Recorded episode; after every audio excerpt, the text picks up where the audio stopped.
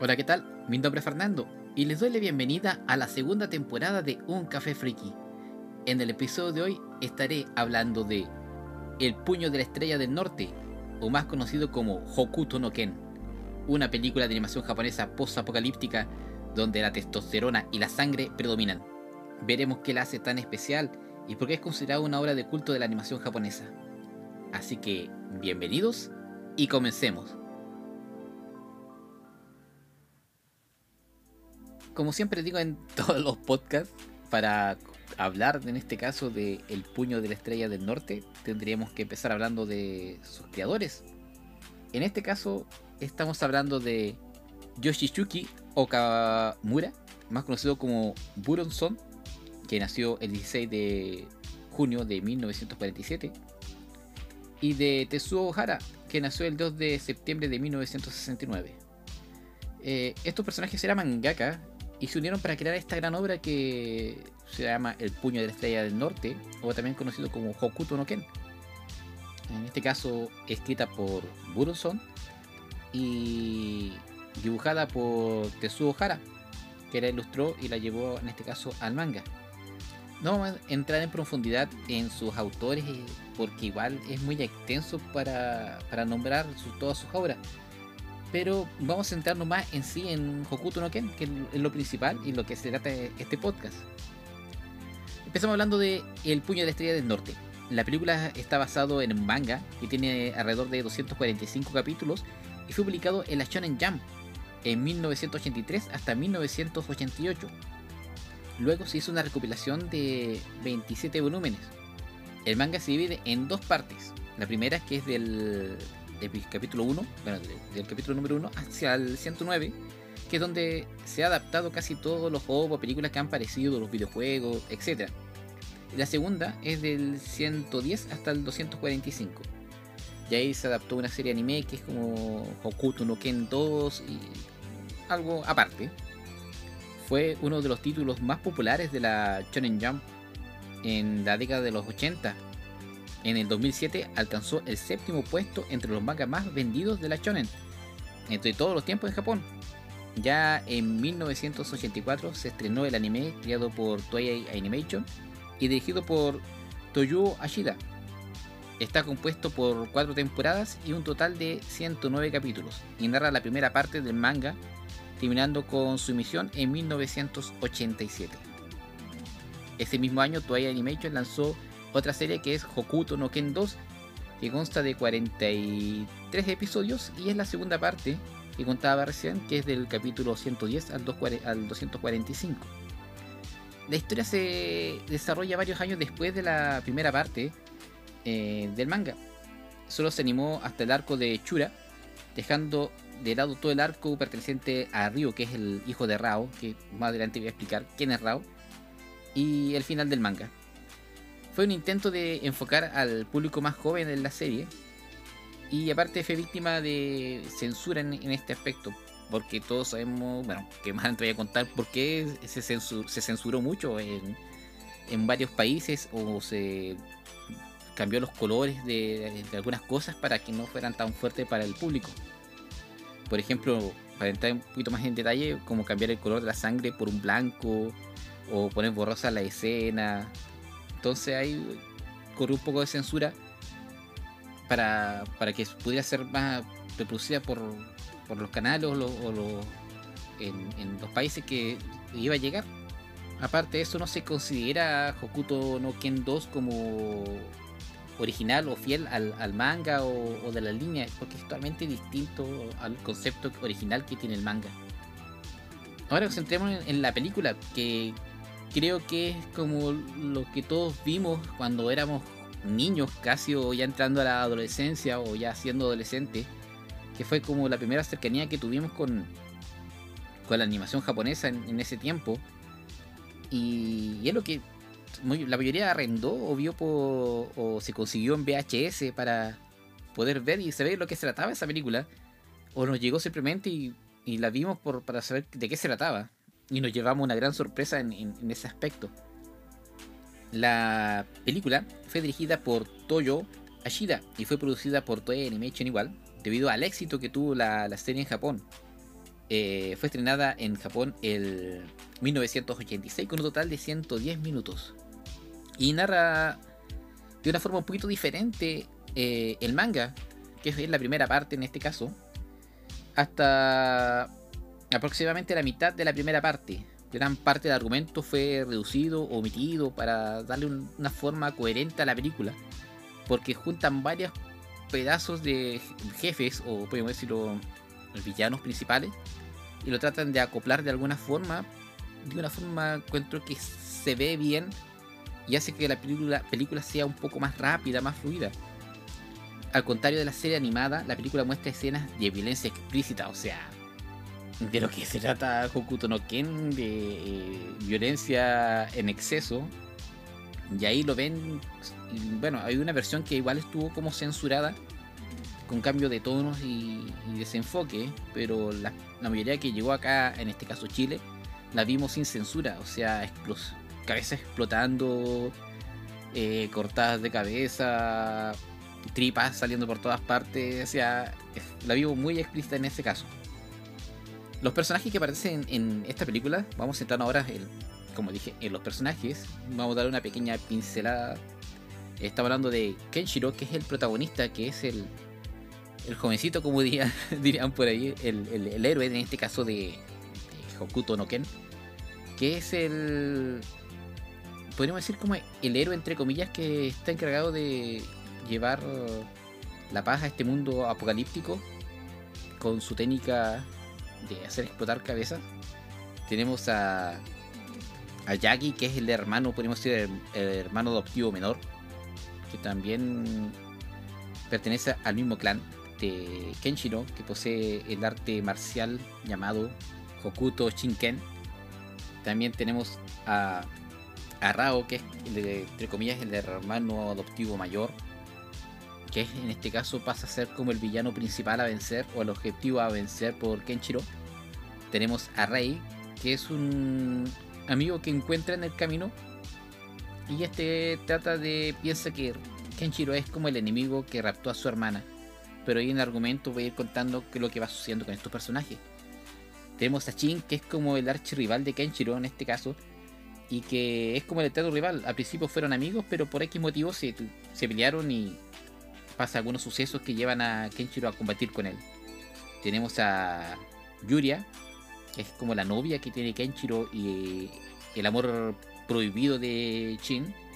Tenemos a Lin, que es la niña protagonista que va a acompañar a Kenshiro a la aventura, junto con Bat, que es un joven, podemos decir que sabe manejar y no se, no se enfoca mucho en ello en, la película, pero en el manga obviamente tiene un desarrollo mucho más profundo que, en esta película, que abarca como un resumen y todo junto. Ahora voy a empezar a contar lo que es el puño de la estrella del norte, o Hokuto no Ken. El argumento es como toda película post-apocalíptica, podemos decir que después de la Tercera Guerra Mundial, el planeta se volvió en un lugar desolado, seco, sin vida. Y poca gente ha sobrevivido a esta catástrofe. El agua se convirtió en el, como el recurso más, más preciado que hay. O sea, el dinero, las joyas ya no sirven de nada. Y el agua es como lo principal para poder sobrevivir en este mundo desértico. Así que la fuerza se convierte como lo principal para poder sobrevivir en este mundo. Si tú eres fuerte, vives. Si eres débil, muere, como diría otro personaje del anime. Así que la fuerza es lo principal. Si tú eres fuerte, puedes robar el agua, puedes imponerte sobre el débil y quitarle lo que tiene. Y es realidad porque en, todo concepto humano, el más fuerte se come al débil. Se lo vemos fríamente en este punto pero todo esto cambia relativamente cuando aparezca Kenshiro y ponga en práctica el Hokuto Shinken, que es el arte marcial con efectos devastadores en los adversarios. Con eso ayudará a sí mismo a aprender a cumplir su destino en este mundo post-apocalíptico, mientras ayuda a los indefensos a sobrevivir y seguir con sus vidas dignas dentro de este mundo caótico y sin, sin esperanza que vive en la humanidad. Al principio de la película, Kenshiro y Yuria son sorprendidos por Kin, que era ex, bueno, era amigo de Ken, y Ken rapta a Yuria y deja a Kenshiro mal herido. lo toma y le hace la marca de la osa mayor, si no me equivoco, en el en el, en el pecho, con sus dedos se lo atraviesa y le hace la, la forma. Y todo eso de forma explícita, o sea, se ve cuando el Jin mete su dedo en el pecho y sale sangre por todos lados. Así que es, fuerte la imagen, honestamente, para un niño que lo vio a los, los 13 años, que estaba viendo en esa época Supercampeones y era lo más fuerte que había visto. Así Chin roba a Yuria diciéndole que él es más fuerte y puede protegerla mejor que, Ken. Que su camino era como de la paz y no, no estaba enfocado en, en, preocuparse, sino que estaba eh, solamente tratar de sobrevivir junto con ella. En cambio, Chin tenía como era como una especie de rey, podríamos decir, que tenía su una ciudad a cargo de una ciudad y podía protegerla de mejor manera.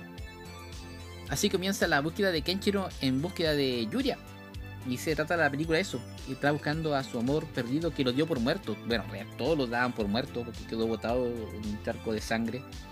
Incluso su, sus hermanos, que era Rao y Jackie, lo vieron y dijeron es momento para, para matarlo, siendo que está botado. Y prefirieron no hacerlo porque dijeron ya se va a morir. Entonces, ¿para qué matarlo? Cosa que fue grave error en ese punto. Así que Kenshiro eh, empieza su búsqueda, en búsqueda de, de Yuria.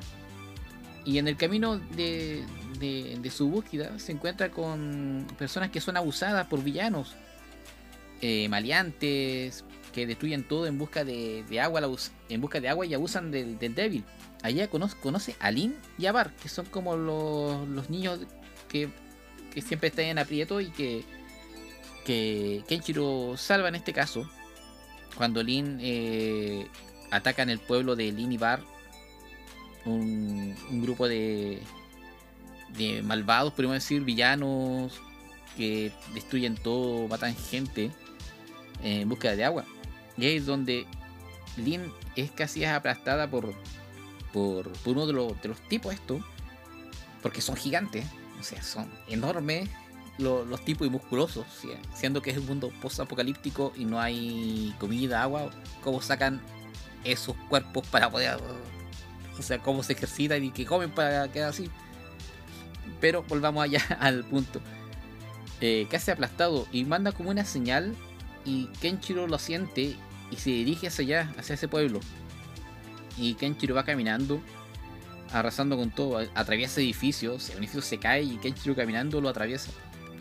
Y ahí los, van, los malos van a, a pegarle a, a, Kenshiro, pero él con sus técnicas los va golpeando y vea que los va golpeando, pa, pa, pa, van explotando sus cabezas. Puf, puf, puf. Con efectos especiales el, podcast por si acaso. pero es así, a medida que va avanzando va golpeando a los tipos y estos van cayendo y explotando sus cabezas. Así literalmente salta la sangre. Y se encuentra con el villano que tiene a la pequeña línea en su brazo. Dice, si te acercas, la parto en dos. Y Kenshiro... Esto es como súper resumido. Se enoja. Porque están abusando obviamente del débil. Y hace explotar con sus músculos su camisa, su, ropa. Y empieza a golpear con su técnica del Hokuto Shinken. Ahí sí lo dije bien. Con varios golpes consecutivos y con el famoso grito de y, y el tipo cae al piso y Kenshiro agarra a Lin de sus brazos y por el tipo era enorme, gigante, en una escena gigante. El tipo se levanta y dice, tú no me has hecho nada. Y él lo va a atacar, pero ahí viene la famosa frase. Cosa que... Eh, la famosa frase que es, no sé si está bien pronunciada, es Omae wa mo shinderu. ¿Nani? Y ahí explota su casa. Pero esa palabra que dice eh, Omae wa eh, está, es de la serie animada, no de la película. La película la dice, pero de una forma distinta. La que nosotros conocimos a través del meme es la versión de eh, la de la serie animada, perdón, no de la película. Ahí en ese momento se hace amigo de Lin y de Bat y comienza sus, sus aventuras, podríamos decir. Este es como la primera parte de la película. O fue el primer villano a vencer, porque posteriormente faltan unos personajes más. Pero falta la introducción de otro personaje que es Ray. Ray es un maestro también de un arte eh, llamado Nanto Seiken, que es la técnica de cortar el cuerpo con movimiento de sus manos. Es como mover sus manos y van apareciendo como hilos, podríamos decir. Y a medida que va avanzando, va cortando a personajes. O sea, una, una, una, escena va caminando y lo tratan de atacar y sus manos va moviendo y va cortándose los, los tipos cabezas, brazos por todos lados. Y él está buscando al, al a un maestro que tiene las siete marcas en el pecho. Y todos saben que Kenshiro es ese personaje. Porque este personaje, eh, que, eh, el personaje de la marca en el pecho, raptó a su hermana y mató a su familia. Así que se trata de enfrentar a Kenshiro diciéndole que él es el que raptó a, su hermana. Y dice, no, yo no fui. Hay otro personaje que también tiene esa marca en, en el pecho. Y estamos hablando de Yagi, el hermano menor adoptivo que trató de matar a Kenshiro, que era sucesor del Hokuto no Shinken, pero esto pierde y quedó desfigurado. O sea, él se mete al dojo a enfrentar a Kenshiro y Kenshiro lo, lo derrota, le hace una técnica y está a punto de explotar su cabeza y él toca unos puntos vitales en su, en su cuello y evita que le explote la cabeza, así que queda con placas metálicas para evitar que explote. Y siempre anda con una escopeta como segunda arma en caso de fallar, porque no es tan diestro como Kenshiro en, su técnica. Posteriormente, Kenshiro llega donde Yagi y se enfrentan, obviamente sacando en cara recuerdos que, de por medio, y Kenshiro al final lo, logra derrotando. Falta de hermano queda mayor, queda Rao.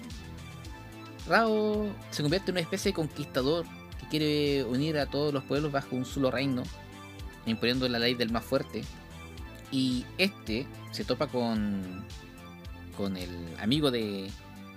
ex amigo en este caso de, Kenshiro, que es Chin. En este caso se, enfrenta contra Chin y rapta a, a Yuria. Y se la rapta. Entonces cuando llega Kenshiro a final de casi, casi al final de la película a, rescatar a Yuria, se da cuenta que Rao se la llevó. Igual tiene un combate con, con Chin en, casi final de la película. Pero Chin pierde. A pesar de su técnica, pierde porque igual está malherido por ser víctima de la pelea contra Rao. Así que Kenshiro en busca de su hermano mayor para poder recuperar a, Yuria. En eso está Rey junto con los dos niños esperando ahí. Y Rey se enfrenta a Rao, provocándole una herida mortal con su dedo. O sea, el poder de Rao era gigantesco. Y en ese caso, Kenshiro, como siempre, va caminando y nunca se apura. Y llega al final y se enfrenta contra Rao, una de las mejores peleas que, hay en la animación, a mi parecer, de, esa época. Pero al final, que voy a spoilear, spoilear, como dirían, eh, Kenshiro pierde la pelea. A pesar de sus técnicas, Rao es más poderoso. Pero Rao, gracias a, a Lin, le perdona la vida porque lo hace recapacitar su conducta. Y le dice una. Hay un mensaje al final que dice: El poder sin un propósito es inútil y por tanto no tiene un valor real. Y eso le cabe hondo a Rao. Y desiste de matarlo, le dice: Voy a estar en la tumba de nuestro maestro si eh, Kenshiro desea buscarme. Y se retira. Y así termina eh, el puño de la estrella del norte, Hokuto no Ken. Ahora voy a dar mi opinión respecto a esta película de los 80. Empezando por la calidad de la animación de esta obra. No es mala y tampoco es la mejor. Pero significativamente tiene mucho detalle. Aunque los paisajes son monótonos porque casi todo es desierto. Pero los personajes resaltan y en especial la, destrucción de la anatomía humana. o sea, los detalles cuando explotan las cabezas, se ve que salta un ojo por acá, el otro ojo por allá. Entonces hay un concepto de animación en las explosiones corpóreas y, en la figura humana muy bien detallada en, ese aspecto. Y, es grato ver eso, pero se tomaron el tiempo de hacer, obviamente es una película y tienen que tomarse el, tiempo. Pero si comparamos con el manga, como eh, se ha dicho, que el manga es mucho más explícito y mucho más detallado que eh, el anime, que la animación, eh, que muchos reprocharon eso, que no era tan detallado ni tan... no demostraba lo que era el manga realmente, el OVA, la película, se asemeja mucho más al, manga en cantidad de detalle de sangre en, ese aspecto. La historia, lo bueno también que es continua, no es una. no se nota mucho que son personajes distintos, sino que va transcurriendo muy bien.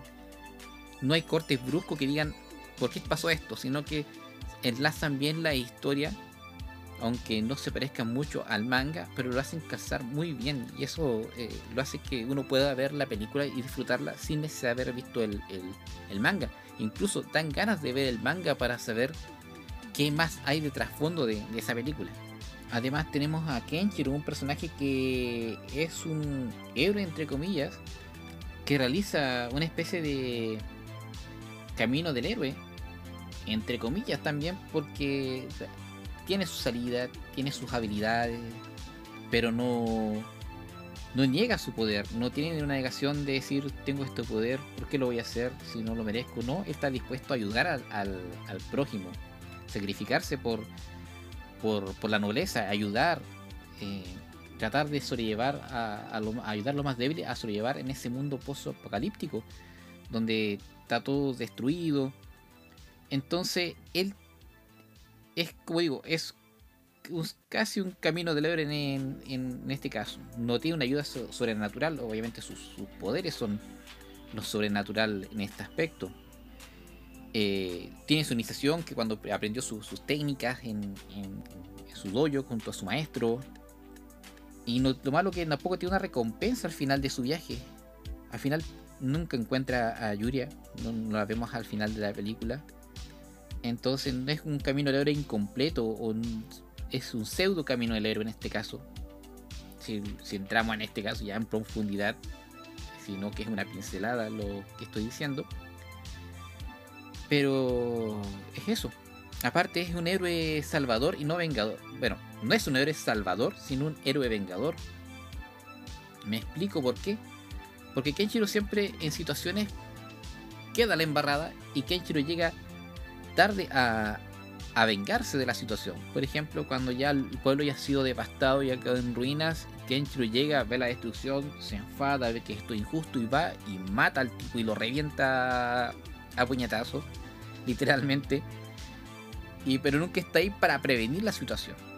O sea, Kenshiro lamentablemente siempre llega tarde y lo vemos también en el, al final la batalla con Rao cuando se dirige al, a la ciudad donde vive Rao, queda gravemente herido Ray, porque él va caminando a su destino, en vez de ir corriendo, a apresurarse, sino ya llega cuando ya Ray está mal herido y al borde de la muerte. Bueno, cosa que muere en el manga, pero ahí no muestra que muere, sino que queda como herido. Pero Rao le da una técnica en el manga que lo deja como que va a sufrir dolor por tres días y dentro de esos tres días va a morir. Pero eso pasa con, con Ken, que es un héroe, no es un héroe salvador, sino un héroe vengador. Y también tenemos un mundo post-apocalíptico del caos, donde el más fuerte sobrevive y el débil perece, donde el abuso del más fuerte se, se ve diariamente, donde, donde por yo tener más músculo, ser más grande, puedo robarte, golpearte y matarte por obtener lo que yo deseo. Y este concepto creo que viene desde siempre o va a existir. Me refiero a que, por ejemplo, cuando reina el caos, cuando en guerras, cuando ya hay devastación, si yo tengo poder, tengo algo, voy a sobrepasar por quitarte lo que tú tienes para poder sobrevivir yo. Lo vemos en catástrofes naturales también, en situaciones de guerra, como explicaba. Pero ya estamos entrando mucho en, profundidad, pero eso es lo que pasa y, y demuestra lo que la humanidad es realmente obviamente excepciones donde se unen para poder ayudar y sobresalir o sobrellevar esa situación. Ya cambió un poquito el, tema, está volviendo un poco denso. compartiendo mi, opinión respecto al tema, eh, la oh, se parece mucho, o la, animación, o el manga, o lo que queríamos decir, se parece mucho a, a Mad Max 2 en los personajes y historia, porque ambos se encuentran en los mundos apocalípticos. En este caso, en Mad Max, eh, no es el agua, sino el combustible, el, eje principal de la, de la película, que, las, que se apareció en 1981. Obviamente yo creo que sacaron ideas de, esa película para argumentar el, universo o el mundo que se, que se desarrolla Hakuto no, Hokuto no Ken. Eh, porque son muchas las similitudes, me refiero a, en los vehículos, el mundo post-apocalíptico, los, villanos en este caso que son como tipo punky musculoso. Obviamente en la película de Mad Max no son musculosos, pero son como una especie de punky con traje negro, con una especie de armadura. Entonces hay demasiada similitud que hacen una comparativa. Incluso el traje de, de Kenshiro se parece mucho a, al protagonista de Mad Max de, de Mel Gibson. Y entonces hay como son muy parecidas en ese aspecto y da la opción de comparación. Otro tema también de la violencia. Yo le encuentro una violencia justificada. Porque si bien esa violencia no sería Hokuto no Ken. O sea, es la esencia de la película. No digo que justifique la violencia en la película, sino que es el eje principal. La técnica es esa. Hacerte explotar la cabeza o los órganos de dentro hacia afuera. Entonces tiene que ser así. No, no, veo que, que, sea malo en ese sentido. Otra cosa que me gustó de Hokuto no Ken es que los personajes no tienen power up. O sea, no van a hacerse más fuertes por comer algo o van a hacerse más fuertes porque, no sé, mágicamente eh, llegó una luz y le dio más fuerza o sintió el llamado de alguien que le dio una luz de esperanza para hacerse más fuerte o el poder de la amistad. No. Aquí directamente son las habilidades que tiene cada personaje. Kenshiro era el más personaje, pero se encontró con Rao que pudo neutralizar su técnica y, ahí quedó. Más son técnicas, o sea, son peleas de eh, habilidades. O sea, mi técnica te puedo derrotar a ti si no tienes una forma de contrarrestar mi técnica o eres menos habilidoso. No porque mágicamente sentiste una luz poderosa y me pateaste.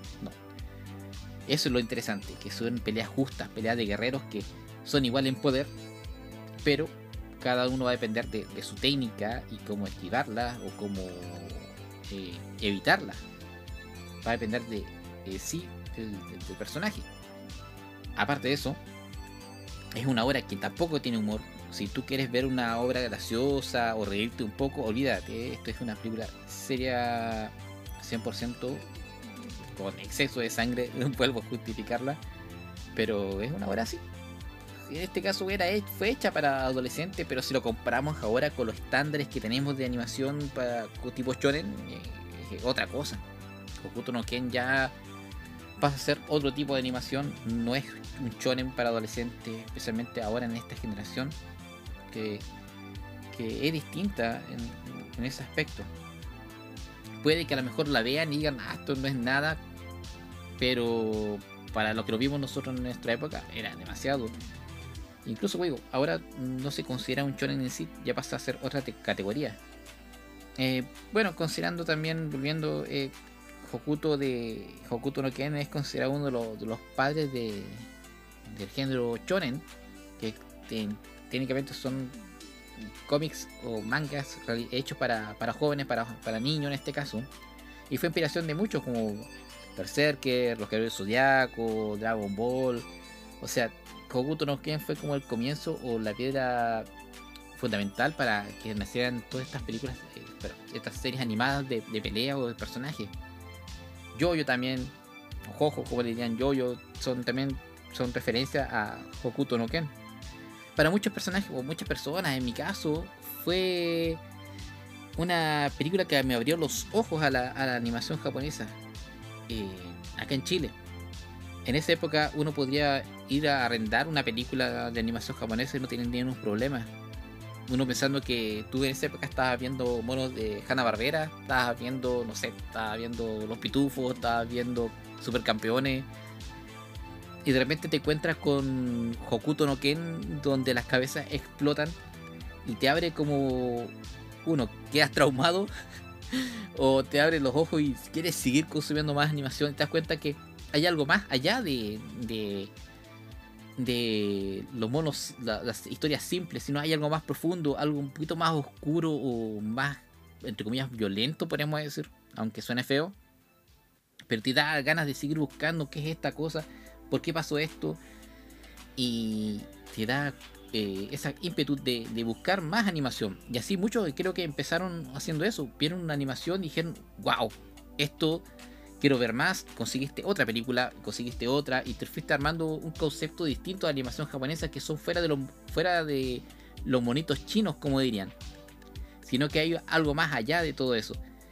Y creo que muchos, lo que van a escuchar este podcast, se van a sentir identificados con este concepto, que viste algo y te dio curiosidad de seguir investigando, buscando. Y en esa época nosotros, en mi caso, 10 años, 13, 14 años, fue un comienzo para ingresar a la, animación japonesa o, a, este mundillo de, los monos chinos, como, como se dice. Eh, acá en Chile tú ibas a un videoclub sin saber estaban las películas de, de Hokuto no Ken, teníamos Caballero Zodiaco, Dragon Ball Z, 3x3 Ojos, eh, y otras por ahí más raras. Y Urotsu Kiroji creo que es la otra que habían tentáculos por todos lados y que aquí quedó la controversia también porque muchas papás vieron que esas películas de monitos chinos, obviamente paréntesis para referirse a la animación japonesa, no eran lo que ellos pensaban.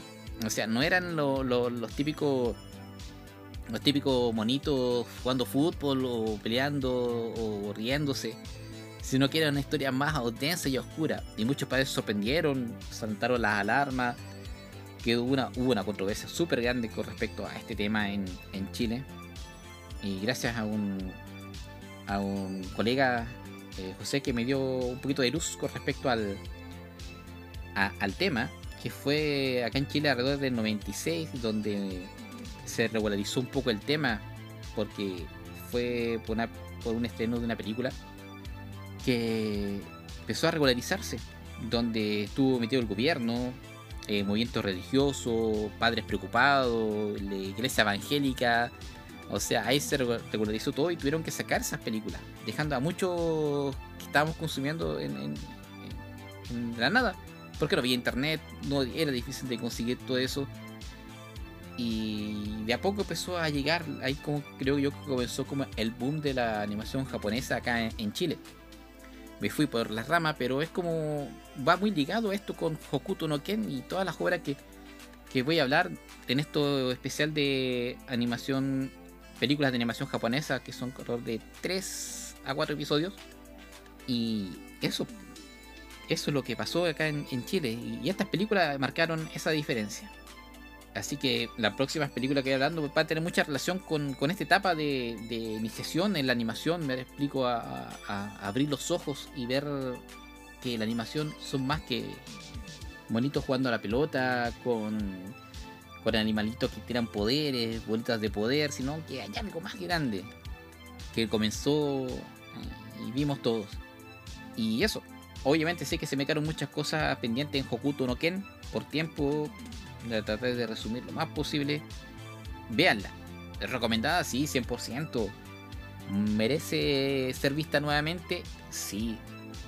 Si te gusta la animación japonesa o quieres ver una película sangrienta, aunque no te guste y quieres ver un poco de sangre y que a veces explotar y ver cómo los tipos que hacen mal son aniquilados, es para ti.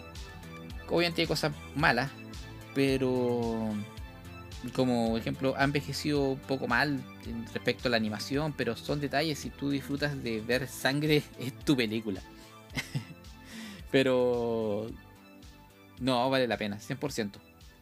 Así que, como dije, vamos a empezar a hablar un especial de tres capítulos, empezando con Hokuto no, Hokuto no Ken.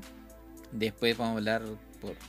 Es que no quiero adelantar mucha información, pero vamos a ir con tres películas, pero en este tipo, en esta, en esta onda se puede decir, en esta tendencia de animación del 80, con algo más de, de contenido sangriento y esas cosas. Posteriormente estaremos hablando de películas eh, de fantasía del 80, que ah, un tema que es muy buena, películas buenísimas. Y posteriormente animación de todo, de todo un poco. Así que muchas gracias por escucharme. Gracias por seguirme en mis redes sociales, eh, que es Instagram, en Spotify, Evox, eh, Apple Podcast, Google Podcast, Anchor, que es un café friki. Y en Instagram es un café friki-podcast. Le agradezco a todos por a, a todos los que han escuchado en esta primera temporada y empezando la segunda. Así que nos estaremos escuchando próximamente en el segundo episodio. Así que estén bien, nos vemos y chao.